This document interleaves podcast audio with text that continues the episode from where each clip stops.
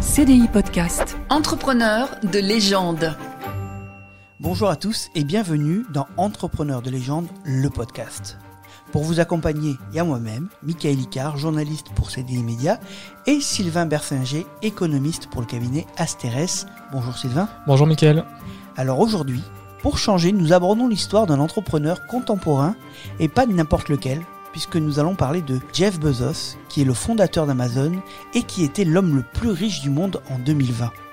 Alors évidemment, nous allons revenir sur son parcours, mais nous allons en profiter pour comprendre à quoi est dû le succès de sa plateforme et quelles sont les méthodes qui font qu'Amazon révolutionne les codes du commerce depuis plus de 10 ans. C'est parti. CDI Podcast. Entrepreneur de légende. Alors Sylvain, cette histoire commence en 1964 dans le sud des États-Unis, à Albuquerque plus précisément. Oui, en effet, Jeff Bezos est né donc en 1964 à Albuquerque, près de la frontière euh, mexicaine. Donc il a une, enfance un petit peu difficile, une, situation familiale assez difficile. Donc sa, mère est très jeune, elle a 17 ans, et euh, son père l'abandonne euh, à, à, la naissance, hein, pratiquement quoi, peu après sa naissance.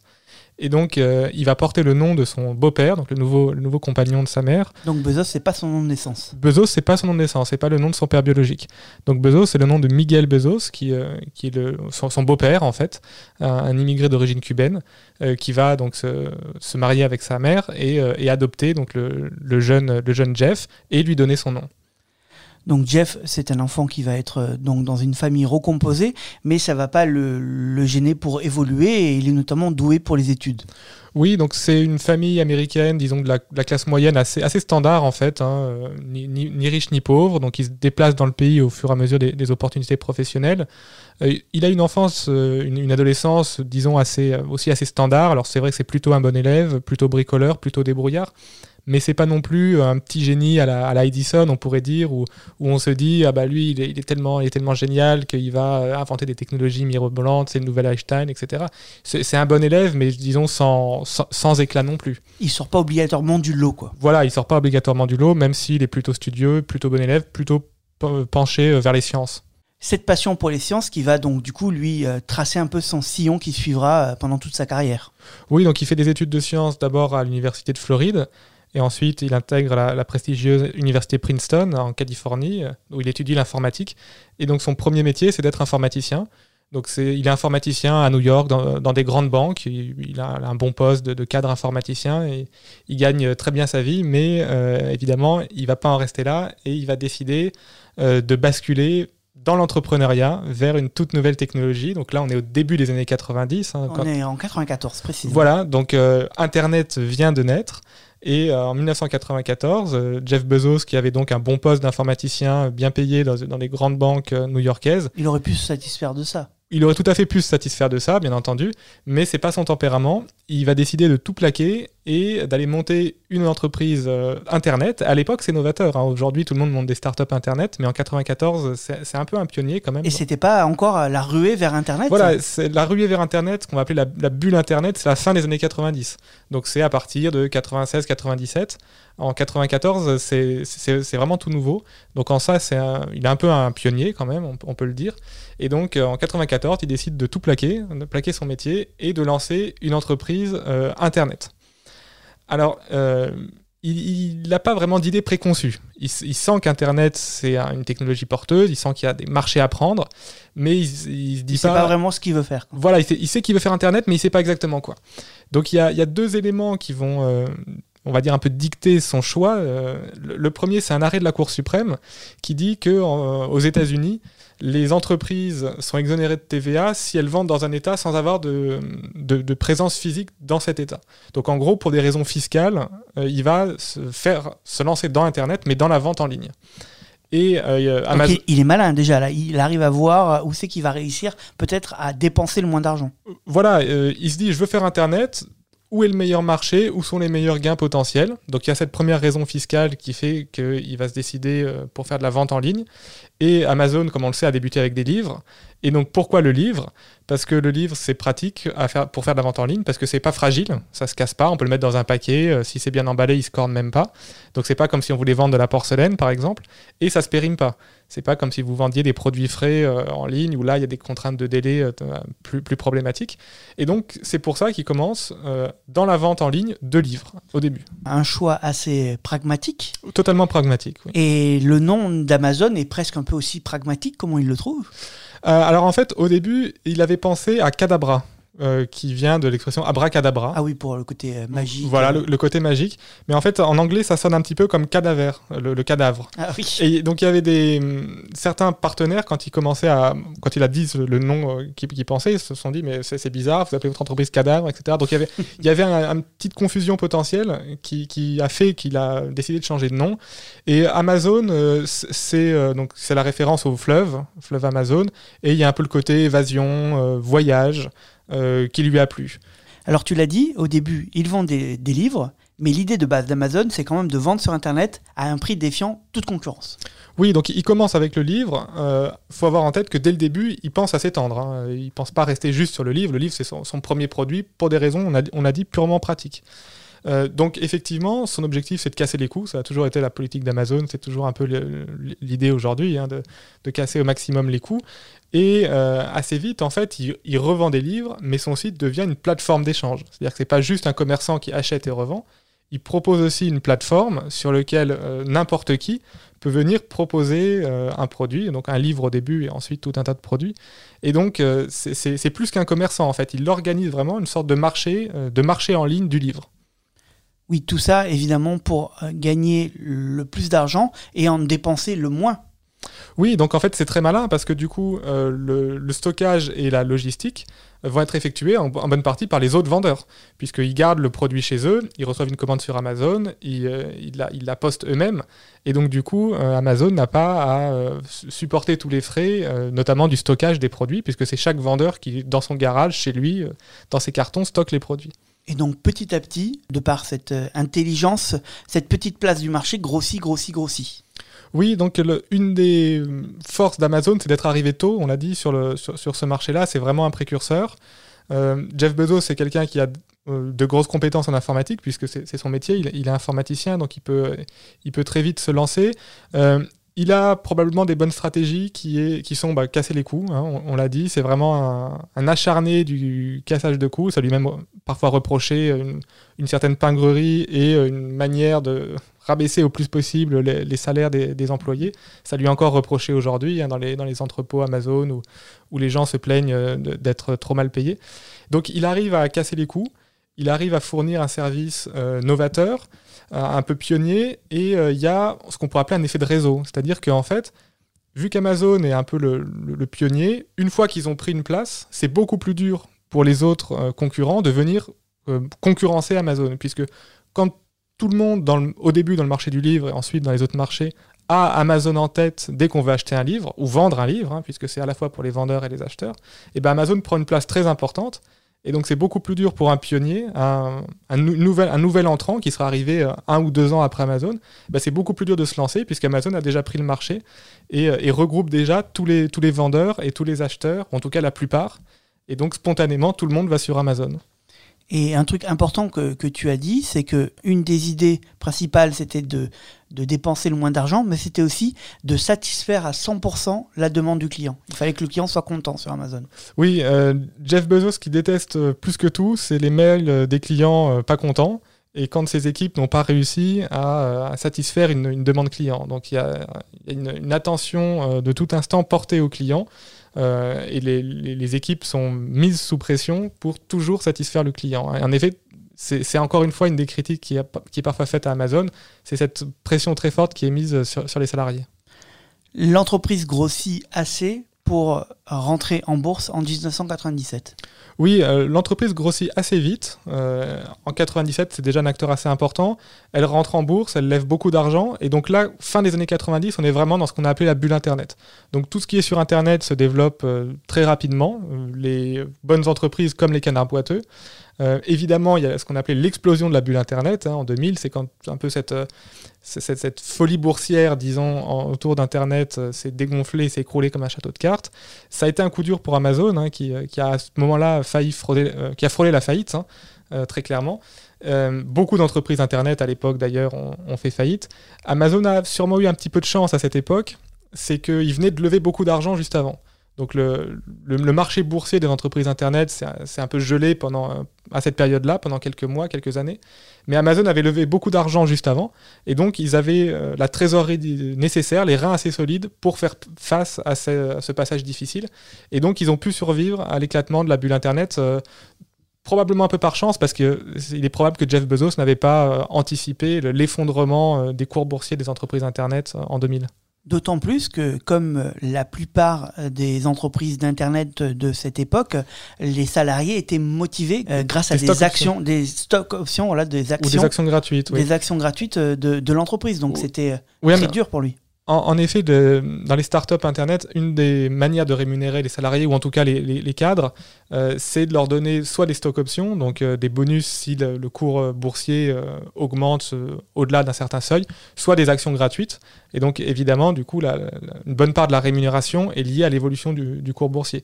Donc pour, ce type d'entreprise, la baisse du cours boursier, c'est très important parce que ça veut dire une baisse de rémunération des salariés qui soit il faut licencier, soit il faut compenser par des, salaires en cash, hein, en dollars sonnants et trébuchants. Donc euh, ça, ça pose problème pour le financement quand les cours, euh, quand les cours baissent, parce qu'il est plus difficile de vendre des actions et de se, financer euh, en bourse. Mais c'est aussi un problème pour, alors je vais pas dire le paiement des salaires, parce que c'est pas vraiment des salaires, mais, mais pour les bonus des salariés qui représentent une part importante de, de leurs émoluments. Donc Amazon survit à l'éclatement de cette bulle Internet et même derrière arrive à se relancer assez rapidement et de manière intelligente. Oui, alors en, fait, Amazon, on l'a dit, commence sur le livre. Et ensuite, l'entreprise s'étend à euh, tout un tas de produits et services. Et petit à petit, devient en fait le, géant qu'on connaît aujourd'hui. Et donc, euh, ça fait que au début, quand on voulait acheter un livre, on allait sur Amazon. Aujourd'hui, quand on veut acheter à peu près tout et n'importe quoi, on va sur Amazon et on est à peu près sûr de le trouver. Donc, euh, en fait, plus Amazon grandit, je dirais, et plus elle peut grandir, parce que plus elle capte une part importante du marché, et plus euh, l'ensemble euh, des consommateurs et des revendeurs potentiels sur le, marché des produits d'occasion euh, se dirigent vers Amazon. Donc il y a- un effet boule de neige, et Amazon, qui a été un des précurseurs, qui en plus a survécu à l'éclatement de la bulle Internet, contrairement à beaucoup d'autres startups de, de- de l'Internet, eh bien, a bénéficié de cet effet boule de neige. Euh, un autre élément aussi qui est probablement très important pour Amazon et pour toutes les entreprises Internet, c'est le fait de capter des données sur les clients. C'est-à-dire que quand on clique sur Amazon, euh, Amazon euh, nous connaît, en fait, connaît le consommateur, sait quelles sont nos préférences, nos choix, etc. Et donc ensuite peut, euh, quand on va sur Amazon, peut nous proposer tout de suite euh, le, produit qui peut nous convenir le, mieux. hein. Euh, toutes, les boîtes Internet font pareil. hein. Google, Facebook, tous vivent de la captation de données et ensuite utilisent ces données pour mieux cibler soit des contenus, soit des produits, soit des publicités. Et donc Amazon, par rapport à un, un vendeur, je ne sais pas, un supermarché au coin de la rue ou n'importe quel autre vendeur qui n'est pas sur Internet, a cette force énorme qui est la collecte de données et la connaissance euh, de son client. Donc quand on va sur Amazon, on a tout de suite les produits qui sont susceptibles de nous intéresser, alors que quand vous allez euh, dans un supermarché, bah, vous faites le parcours normal dans le supermarché, quel que soit votre, profil de consommateur. Tu l'as dit, une des raisons principales euh, de la réussite d'Amazon, c'est qu'il va y avoir une diversification d'activités rapide et encore une fois en sentant bien le marché. Oui, donc Amazon euh, s'étend à tout un tas de produits au-delà du livre et va développer aussi d'autres activités. Euh, alors, en parallèle de son activité de revendeur sur Internet. Donc, il y en a, plus, il y en a, il y en a plein en fait, on va, on va pas toutes les, les lister. Euh, une des plus connues, c'est l'édition. Donc, euh, Amazon permet. Qui fait lien un peu avec ses Voilà, qui, origines. qui fait lien avec ses origines, bien sûr. hein. Donc, c'est des diversifications qui, euh, pour la plupart, on verra qu'il y en a quelques-unes qui sont un peu plus euh, excentriques, mais pour la plupart sont en lien avec le métier de revente euh, d'origine.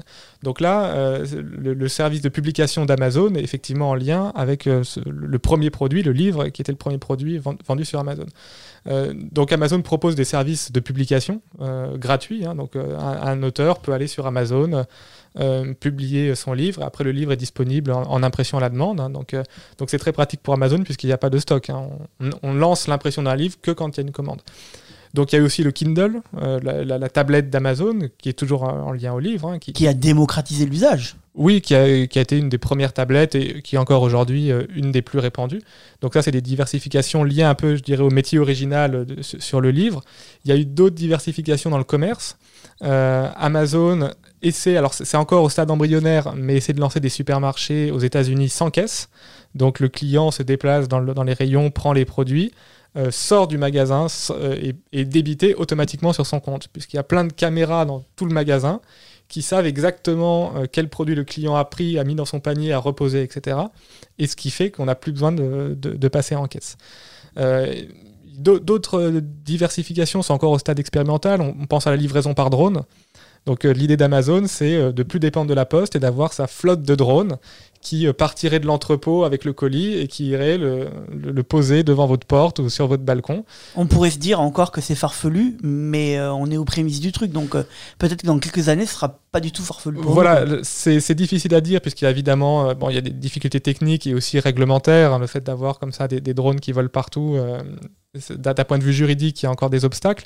Mais euh, c'est pas impossible que dans 5 ou 10 ans, euh, ce, ce service soit proposé. En tout cas, Amazon est en, train de le développer. Euh, après, euh, donc on a dit beaucoup de diversification, ce serait long de toutes les lister. Mais Amazon et Jeff Bezos aussi, avec sa, sa colossale fortune, on, on fait plusieurs diversifications, on va dire, un, peu plus, originales ou inattendues. On peut penser au rachat du Washington Post, le journal, hein, par, Jeff Bezos. On peut penser au développement du tourisme spatial. Euh, donc Jeff Bezos, comme euh, un peu Elon- Musk, comme d'autres, a investi dans le, tourisme spatial. Et une autre diversification euh, d'Amazon et de Jeff Bezos, hein, c'est la création d'un fonds d'investissement. Donc Amazon et Jeff Bezos investissent dans des, startups Internet. On peut penser à Airbnb ou Twitter, puisque euh, donc Bezos est arrivé assez tôt dans cette Oui, technologie. c'était un des premiers, donc il- C'était un des, un des pionniers, oui. Donc il a amassé assez tôt une fortune importante, il a bien connu l'écosystème, et donc grâce à son fonds d'investissement, il a, il a pu donc à la fois investir pour aider ses entreprises à se développer, mais aussi euh, gagner, gagner beaucoup d'argent dans ses investissements. Et Jeff Bezos, euh, c'est aussi euh, quelqu'un qui incarne beaucoup euh, son entreprise, qui incarne beaucoup Amazon. Et c'est vrai qu'il existe une vraie culture d'entreprise au sein d'Amazon. Déjà, il faut que le salarié vienne travailler un peu par passion. Oui, on demande beaucoup aux salariés euh, chez Amazon. Jeff Bezos, c'est un patron euh, très exigeant. Alors, trop peut-être, diront certains, puisque les, salariés sont, Il y a une grosse pression qui est mise sur les salariés, une grosse pression du résultat, une grosse pression du coût, de diminuer les coûts, une grosse pression, on l'a dit, sur la satisfaction client. Le, client a toujours raison et doit, toujours être satisfait. On peut dire que Jeff Bezos, c'est un patron qui est quand même euh, assez. On va pas dire tyrannique, mais enfin qui aime bien tenir ses troupes. Quoi. Il ne s'agit pas, de, il s'agit pas de, de brancher ou de contester les, les- les directives euh, du patron. Il a été élu d'ailleurs le pire patron du monde. Oui, euh, il y, y a, euh, je crois que c'est un site qui décerne ce, ce prix, entre guillemets, euh, et qui a été décerné à, à- à Jeff Bezos, effectivement. Euh, donc c'est- un patron euh, charismatique, tout le monde le connaît, hein, euh, même, euh, même en France. Il est très connu dans l'entreprise, c'est vraiment une figure euh, qui, est rappelée constamment dans l'entreprise. Et, euh, et on peut dire que c'est un peu un management, euh, la, main de fer dans un gant d'acier. Et ce qui est un peu paradoxal, c'est que les personnes qui connaissent Jeff Bezos, on va dire dans l'intimité, euh, décrivent un personnage totalement différent. C'est, euh, déjà, c'est un gros dormeur. On a toujours le mythe du, du patron un peu euh, hyperactif qui dort 3 heures par nuit, qui est toujours sur la brèche. Lui, pas du tout. Lui, il assume totalement de faire ses 8-9 heures par nuit, euh, co- comme une marmotte, il n'y a pas de problème. Euh, il, est, il est réputé très jovial, bon père de famille, euh, très accessible, très aimable, etc. Donc il y a un peu c'est un- peu un homme qui, je dirais, a deux personnalités. Quoi. Il, y a, il y a le- patron euh, euh, qui, qui veut que ça file doux dans son entreprise, et il y a euh, le, le père de famille euh, très sympathique, avec qui on aimerait bien aller prendre une bière euh, au café du coin, qui, qui est décrit de manière très, euh, très positive par les gens qui le connaissent dans l'intimité. C'est quelqu'un qui assume ses idées. Il n'a pas hésité à prendre parti, notamment en rachetant le, le Washington Post. euh, Oui, euh, idéologiquement et politiquement, il est plutôt proche des libertariens. Donc les libertariens, c'est un, un courant qu'on connaît assez peu en France, en fait, qui sont à la fois libéraux en économie, donc en France on les classerait plutôt à droite, et libéraux sur les questions sociales. Donc là en France on les classerait plutôt à gauche. Ils sont un peu au milieu, quoi. Donc ils sont un peu, voilà, ils ont un peu une, une jambe dans chaque camp, donc ils vont être à la fois euh, contre les impôts, mais par exemple pour la légalisation des drogues et le mariage homosexuel, quoi. Euh, et c'est vrai que Jeff Bezos a, a eu, euh, on va dire quelques euh, quelques prises de bec avec Donald Trump, qui, qui l'a critiqué par tweets interposés et journaux interposés, puisqu'il a le, le, Washington Post qui a fait des, des, des, articles assez virulents contre Donald Trump. Et il y a eu quelques. Quoi, les deux se sont envoyés, envoyés quelques pics à plusieurs reprises, en effet. Et Amazon et Jeff Bezos, évidemment, sont sous les feux de l'actualité euh, avec euh, la crise de la Covid. Oui, bien sûr. Donc, le, la crise sanitaire a entraîné euh, en Europe et dans une moindre mesure aux États-Unis la fermeture des magasins. Et donc, bah, les gens euh, n'avaient plus d'autre solution que la vente en ligne. Et la vente en ligne, bien souvent, c'est Amazon. Donc, en fait, Amazon a été un des, grands gagnants. Enfin, je dis a été, mais est toujours. Euh, puisque, par exemple, en Allemagne, les magasins sont fermés. Et toujours un, grand gagnant de la crise. D'ailleurs, le cours boursier a été multiplié par deux au printemps 2020. Et donc, Jeff Bezos est momentanément en 2020 devenu l'homme le plus riche du monde. Et j'ai vu que depuis quelques jours, c'est Elon Musk, le patron de Tesla, qui lui a pris la vedette. On peut conclure, euh, Sylvain, en rappelant que l'une des raisons de la réussite de Jeff Bezos, c'est bien sûr son flair. Il a tout plaqué pour se lancer en 1994, bien avant la ruée vers Internet. En étant un des premiers et en redoublant d'efforts, il a pu s'imposer comme un acteur incontournable du commerce en ligne. Merci Sylvain. Merci Mickaël. Je te retrouve évidemment pour un nouveau portrait dans 15 jours sur CDI Podcast et puis évidemment sur toutes les plateformes audio. À bientôt. CDI Podcast. Entrepreneur de légende.